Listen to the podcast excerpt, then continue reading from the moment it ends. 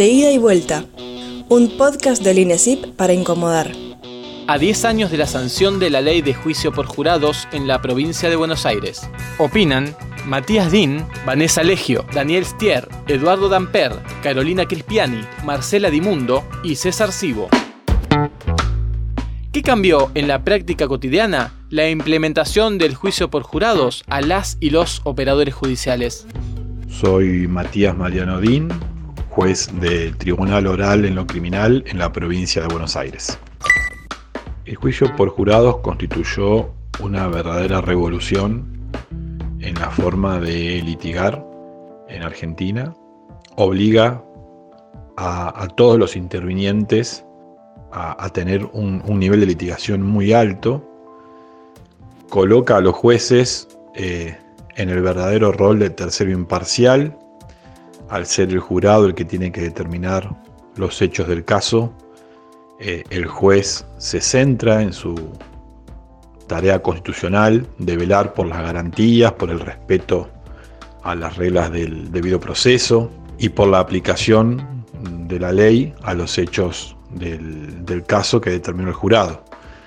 La irrupción del jurado en las salas de audiencias y el hecho de que sea un sistema de audiencias en donde cada audiencia tiene un propósito muy definido, muy, muy, identificable, obliga a prestar atención y a, verdaderamente litigar un montón de cuestiones que antes eh, se daban quizás equivocadamente por sobreentendidas. Eh, en el juicio por jurados hay que litigar, o hay una, instancia de verdadera litigación de, de, la imparcialidad del juzgador en la audiencia de guardir, una verdadera litigación sobre las credenciales y la calidad de la evidencia que se va a presentar y admitir en juicio en la audiencia de admisibilidad probatoria, eh, una verdadera audiencia de discusión de, de la ley aplicable al caso, con las adaptaciones que cada caso en particular tiene. Esto es muy importante porque cada juicio es una singularidad y los litigantes y el juez tienen que establecer cuál es la, ley correcta que se tiene que aplicar, también esa singularidad. Me parece que, en resumen, diría que, eso, que el juicio por jurado ha venido a elevar el, nivel de, litigación. Y eso es algo muy saludable porque mejora el sistema de justicia y en definitiva eh, constituye un, un sistema que otorga muchas más garantías como sistema estamos hablando de las que puede eh, otorgar el sistema de justicia técnica o, profesional eh, al cual veníamos acostumbrados. Soy Vanessa Legio, fiscal de la provincia de Buenos Aires. En cuanto a la consigna, ¿en qué cambió mi práctica cotidiana la implementación del juicio por jurados? Debo decir, por ejemplo, en la selección de jurado, donde en la provincia de Buenos Aires los conocemos al momento de iniciar el debate, antes del guardir, llevar preparadas preguntas disparadoras que sirvan para poder elegir el mejor jurado imparcial, conociendo qué perfil de jurado es el que buscamos para poder acreditar nuestra teoría del caso. Perfeccionar y depurar las técnicas de litigación con un doble fin, a mi entender. Primero es darle eficacia a nuestra litigación y segundo, mantener al jurado atento, procurando tener una buena oratoria, clara, concisa, manejar los tonos de voz, las pausas, buscando lemas, resumir la teoría del caso en alegatos de aperturas cortos donde se promete la prueba y al final, en los alegatos finales, poder decir que hemos cumplido con aquello que prometimos, pero que esa promesa cumplida fue hecha a través de la prueba presentada y es en la que van a poder basar su decisión los jurados. La selección de esa prueba de mayor calidad y, solidez está seleccionada en las audiencias preliminares en el ejercicio de litigación con la contraparte. También es muy importante, más allá de la calidad y solidez de nuestra prueba, tratar de hacer la mayor cantidad de esfuerzos para que la contraparte no introduzca prueba que carezca de calidad o que sea irrelevante y pueda producir confusión en el jurado que lo aleje de aquello que es el objeto del litigio. También hay que considerar la oportunidad en la cual se va a hacer o formular objeciones, aunque sean jurídicamente procedentes y serían aplicadas en un juicio técnico, en un juicio por jurados hay que tener en cuenta el timing y la forma en que se introducen para no causar en el jurado la impresión de que queremos callar a la contraparte para ocultar una parte de alguna prueba, pero también realizar aquellas que son necesarias para demostrar nuestra posición y nuestra solidez en la teoría del caso. Soy Daniel González Estier, abogado, magíster en Derechos Humanos y Sistemas Penales Internacionales por la Universidad de Buenos Aires, ex defensor oficial y ex defensor general adjunto, actualmente abogado litigante. El juicio por jurados cambió mi forma de ver el proceso penal.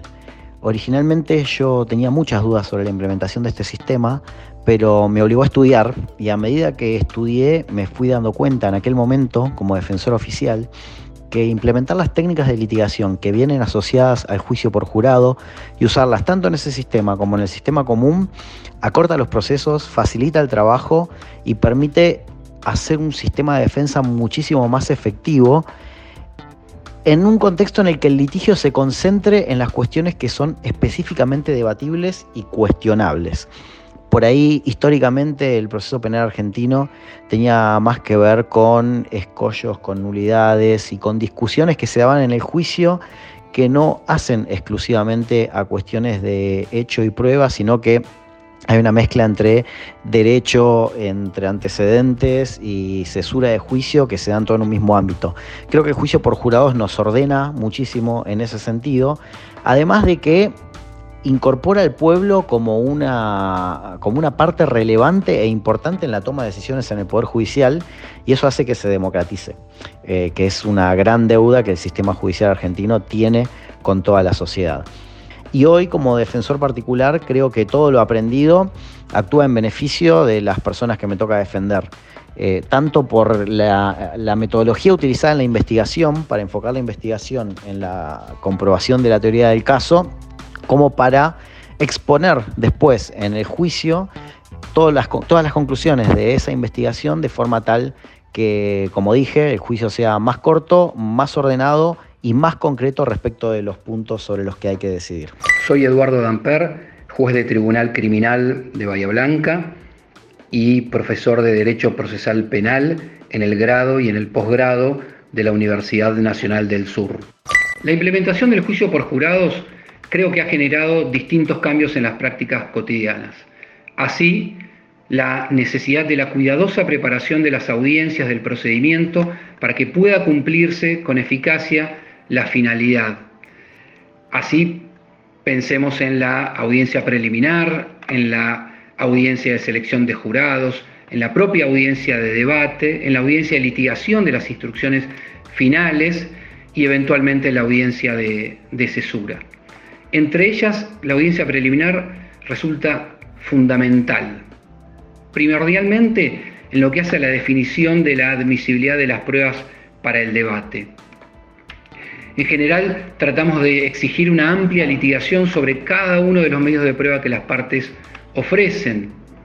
Y eso para permitir que la prueba que reciba el jurado sea relevante, sea útil, que no le genere prejuicio, que le permita resolver con la mayor objetividad, algo que o por lo que el juez debe velar. La decisión que tiene que tomar el jurado así lo exige. Y a las partes les permite llegar al debate sin sorpresas, dedicándose solamente a lo que tienen que hacer, que es litigar, persuadir al jurado a partir de eh, las pruebas que les someten. Lo interesante es que los cambios en las prácticas que nos impuso el juicio por jurados, en muchos casos la trasladamos a, los juicios comunes. Finalmente, quiero o debo contar que la implementación del juicio por jurados también nos generó cambios en la enseñanza del derecho procesal penal. Si bien los, conocimientos se organizaban desde hace tiempo alrededor del juicio por jurados, hoy hemos reorganizado el dictado alrededor de los saberes prácticos que nos enseña todos los días las audiencias de los juicios por jurados.